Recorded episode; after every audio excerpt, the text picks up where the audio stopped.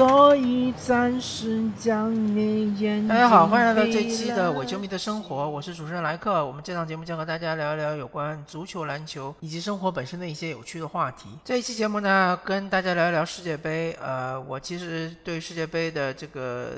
节目也更新不是频率不是特别的高。那么之前刚刚是聊过了十六进八，当然就是说有好几场比赛是预测的嘛，预测了之后发现是打脸。然后现在是进入了八进四，那么八进四的比赛，首先跟大家说说八强。八强的话，呃，是荷兰对这个阿根廷，巴西对克罗地亚，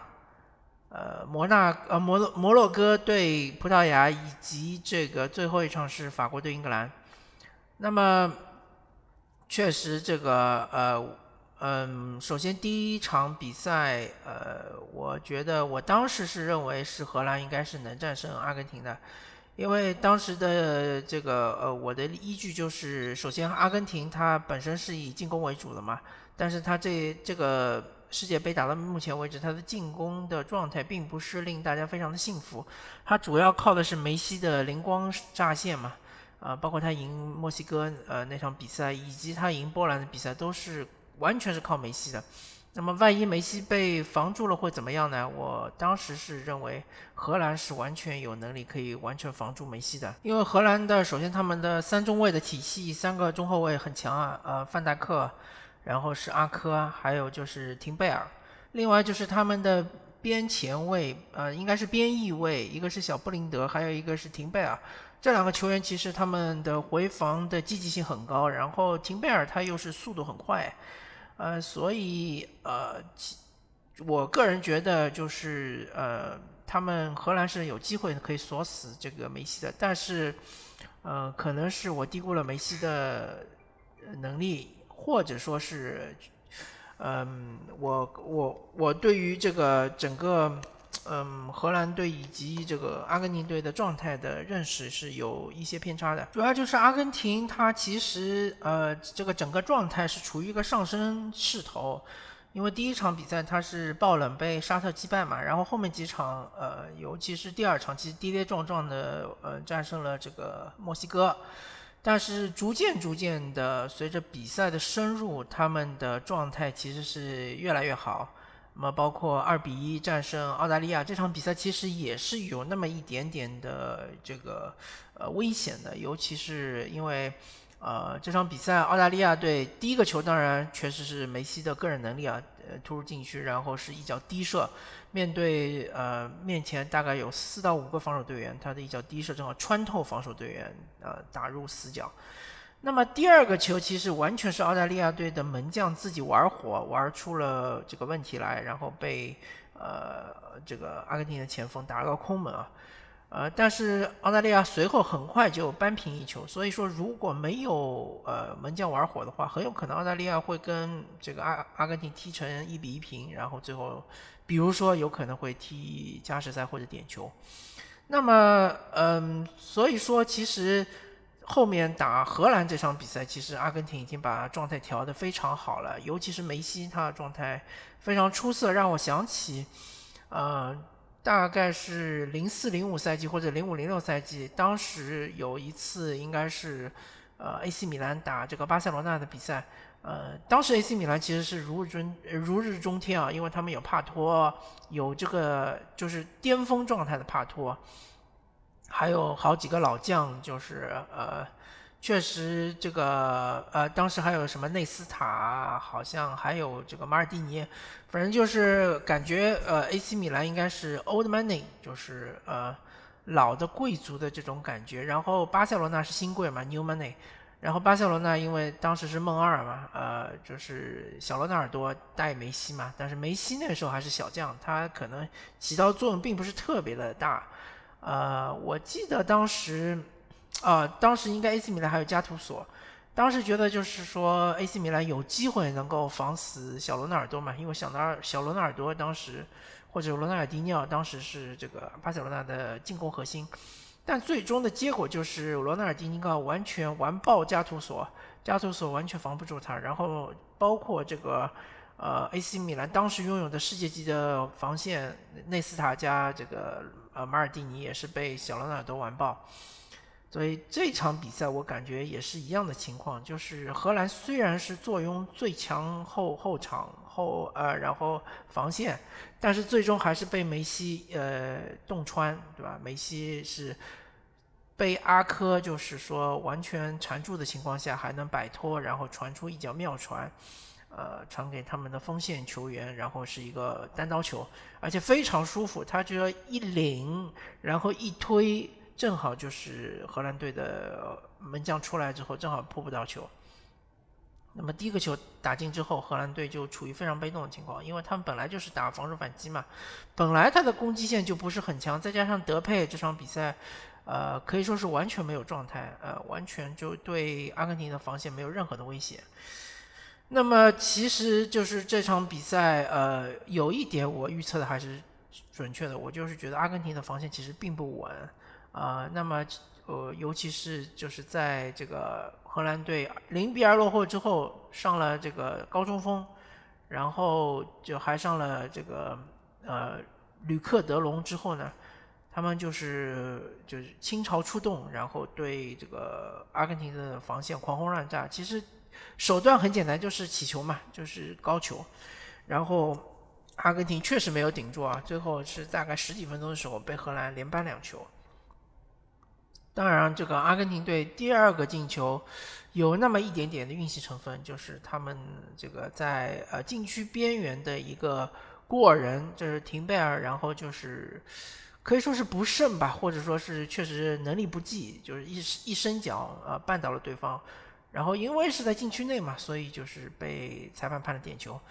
那么，嗯，总体而言吧，这场比赛九十分钟可以说双方是呃互有攻守。而且由于阿根廷先进球，所以这比赛没有特别的沉闷啊。不然的话，我觉得其实阿根廷进球之前这场比赛是非常非常的沉闷，很容易就是睡着。但是因为阿根廷先进球了，荷兰队被迫压出来打，所以这个比赛没有特别难看。呃，然后就是打加时的时候，确实荷兰队因为他后手就是全部打完了嘛，呃，换上都是进攻队员，防守就是漏洞百出，被阿根廷压着打。其实阿根廷是。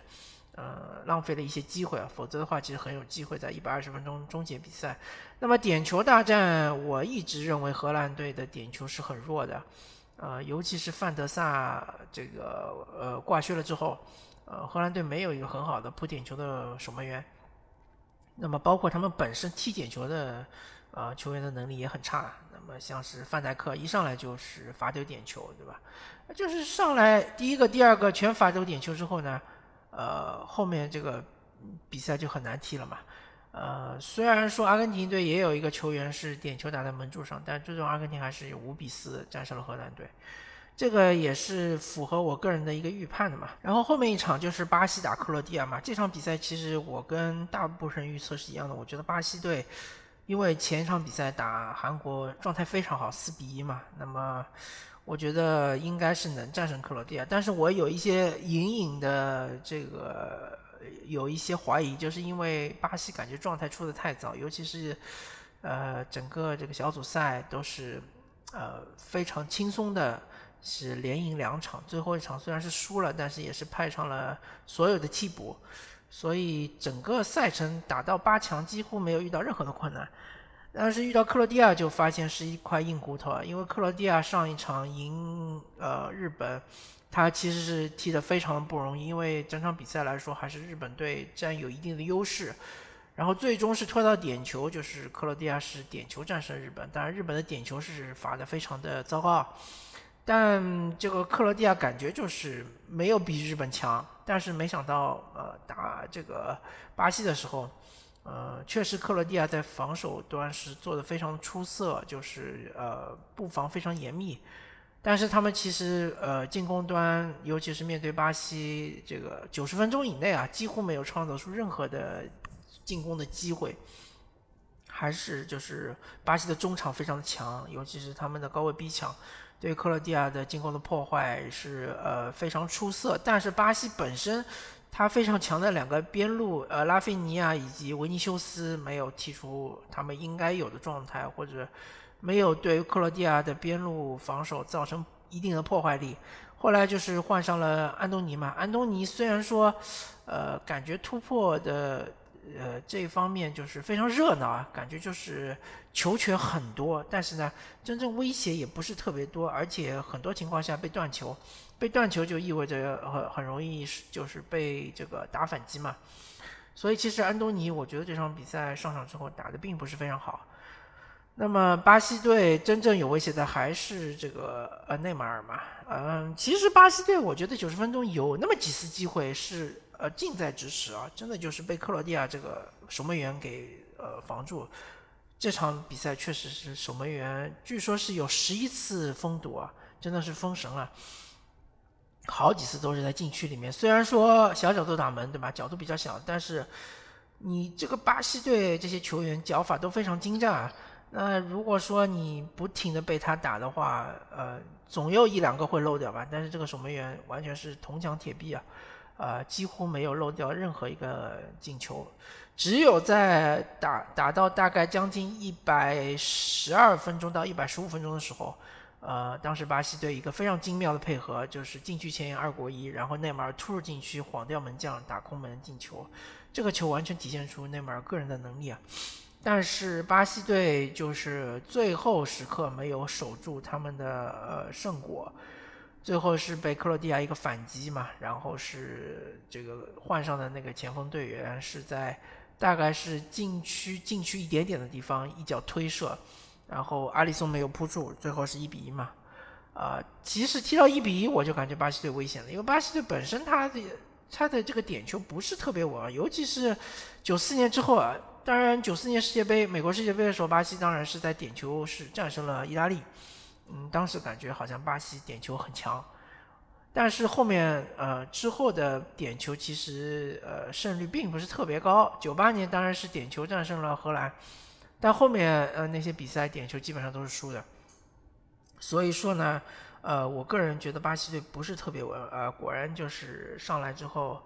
呃第一个呃马尔基西奥好像是没有罚进，对吧？然后那个最后一个啊也没有罚进。就是第一个和第四个点球都没罚进，而克罗地亚队好像是呃每个人都罚进了，所以就是四比二战胜了巴西队嘛，啊点球四比二战胜巴西队。那么这场比赛其实我觉得克罗地亚是有一定的运气成分的，我我跟大部分的人的想法稍微有点不太一样，呃我觉得巴西队还是踢得更好的一呃一支球队，主要就是因为他们把握机会的这个。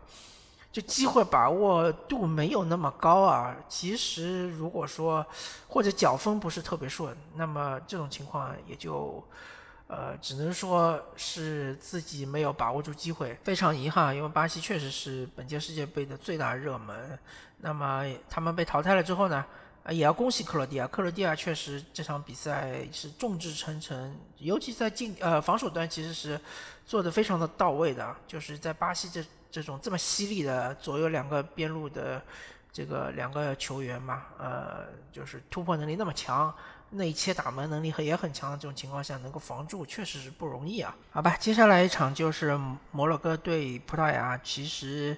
葡萄牙前面一场比赛六比一赢瑞士啊，其实给大家产生了一种假象，感觉葡萄牙特别特别的强，好像比瑞士强很多。呃，我个人倒不是这么看，因为那场比赛呢，我也看了。呃，葡萄牙最关键的就是他们的那个呃前锋拉莫斯那场比赛真是爆发了，呃，尤其是第一个球特别特别的难啊，是在呃左脚，然后是很小的角度，突然在呃一脚抽射，然后打的是上角，而且球速特别快，门将根本就一点反应都没有。那么这种球，我觉得让他踢十脚，他可能呃也很难说还能再进一次。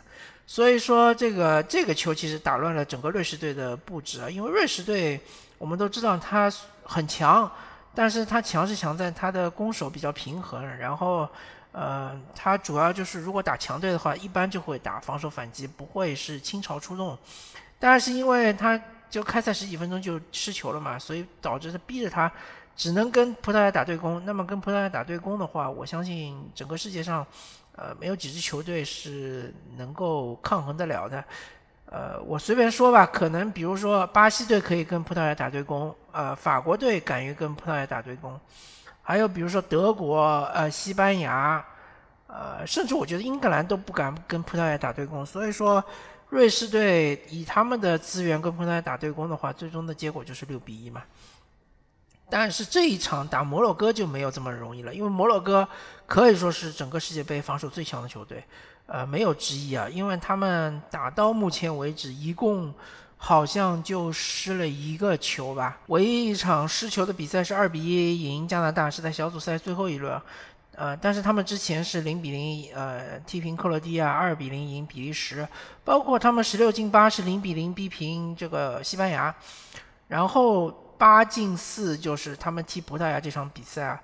呃。虽然葡萄牙的确实是控球是占尽优势，然后但是他们的进攻其实并不占优，呃，摩洛哥也有好几次机会，呃，同时他们是把握住一次呃头球的机会，是一比零战胜了葡萄牙。我记得九十分钟、八十几分钟的时候，摩洛哥应该还有个单刀球啊，但是他们那个换上去替补中锋，这球员就是。脚比较软，然后面对门将想一个挑射，但是门将根本就没有被骗倒重心，所以这个挑射就直接被门将抱住。反正总而言之吧，摩洛哥确实他的防守是非常非常的坚固，没有几乎没有球队能够这个洞穿他们的大门。所以说，我觉得，嗯，这场比赛葡萄牙输的其实也是心服口服，因为我相信葡萄牙如果是跟摩洛哥。打进这个点球大战，他们也踢不赢摩洛哥，因为摩洛哥，呃，这个门将非常厉害啊。上一场比赛他们零比零逼平西班牙，最后点球是零封西班牙，啊，这一点就非常的牛了，啊，然后我对摩洛哥的观感就是，我觉得他们确实是，呃，整个世界杯防守最强的球队，嗯，我觉得。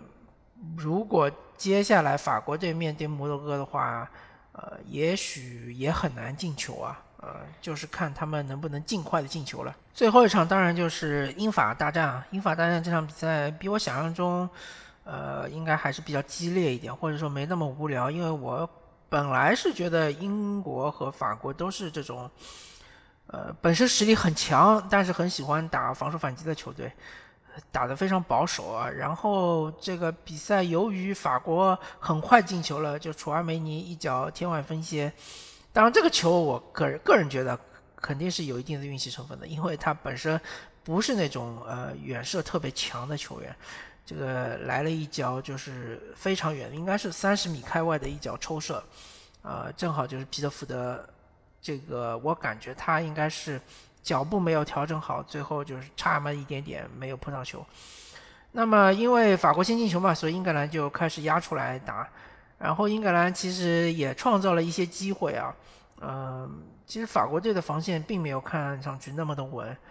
包括英格兰就是呃，其实萨卡这场比赛发挥非常出色啊，在呃内切好几次，呃，一个是造成了一个禁区外的任意球，就是禁区。外那么一点点的任意球可以直接射门那种，还有一次就是直接禁区内造成了对手的犯规，然后造了一个点球。那么凯恩把这个点球给罚进了，然后英格兰就是开始压着法国队踢。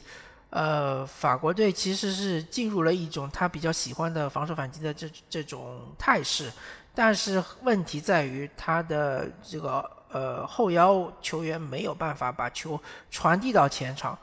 呃，面对英格兰的高位逼抢的话，这个确实法国队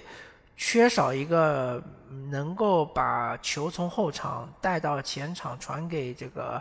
格里兹曼的这样一个球员。呃，我个人想到的一个就是呃，托马斯帕泰，就是阿森纳队的那个呃加纳的球员嘛。呃，这个因为我阿森纳看的比较多嘛，我觉得嗯，他这一点做的比较强。就是有再多的逼抢，他都能够稳稳的把球往前输送。那么法国队楚阿梅尼明显就做不到这一点嘛。那么，但是就是说法国队在一次角球的进攻中，呃，因那个他们的吉鲁找到了一个非常呃，应该说不是机会的机会吧，因为我我之前的印象就英格兰队的中后卫，虽然说转身速度比较慢，对吧？像是马奎尔这种，但是他们的头球一般都很强。没想到被吉鲁抢到一个前点，然后重重的嗯砸入这个球门中。这个球我觉得不能怪皮特福德，因为这个球离球门太近了。我只能怪马奎尔没有跟中跟跟跟到人嘛，没有跟到吉鲁。吉鲁其实已经在 AC 米兰踢了嗯好几年了吧？虽然说吉鲁之前一直在英超效力嘛，对呃英超的后卫都比较熟悉，比如说马奎尔啊、斯通斯啊这种，因为他最一开始是在阿呃阿森纳效力，然后去了切尔西嘛。但是他由于状态的下降嘛，然后呃觉得英超球队觉得他已经无法适应英超的节奏了，所以他去了 AC 米兰。但是没想到他现在状态保持的非常好。呃，应该说给了呃英超的这些同行们一个惊喜啊。然后英格兰队呃在后面大概十分钟之后获得了一个又获得了一个点球，但是就是呃可以说他们的队长哈里凯恩没有顶住压力啊。虽然在第一个点球罚进，但第二个点球踢了个高射炮，这就让我想起贝克汉姆曾经好像也有一次有一场比赛也是最后时刻一个点球被他踢飞了，然后输了比赛。这个我觉得，嗯，就是教练应该要承担一定的责任，因为一个球员在九十分钟之内连罚两次点球，其实对他的心理压力比较大，而且他面对的门将正好是呃他的最熟悉的队友，热刺队的队长若里。那么若里对哈利凯恩应该是非常熟悉啊，所以说啊，哈利凯恩应该是背负了更大的压力，因为这个点球大家都知道，如果说。罚进的话，门将应该是没有什么责任的。那如果说罚不进的话，对于罚球的队员来说是责任重大。所以这个啊，哈里凯恩确实没有顶住压力，把第二个点球给罚丢了。那么，呃，我我个人是觉得，呃，这个索斯盖特应该是换人罚，因为他手上不缺乏点球手，像呃萨卡之前在阿森纳也是第一点球手。像这个拉拉什福德应该在曼联也是罚过点球的，所以说我个人觉得，呃，应该这里是有点拖大。那么不管怎么说吧，恭喜法国队是艰难战胜英英格兰，但是，呃，我我个人还是觉得法国队打摩洛哥不是那么轻松。虽然说摩洛哥确实有很多。呃，主力队员因为伤病的困扰，对吧？然后下一场比赛很有可能无法上场。但是法国队的某些球员也是有所忌惮的，比如说他们有一些球员身背黄牌的话，其实是不敢在这个半决赛中有太大的动作。万一他们再吃到黄牌的话，可能就会导致决赛的停赛嘛。然后这就呃给他们的心理上面应该有一些负担。而且，其实法国队的主力队员和这个替补队员之间的差距还是有一些的，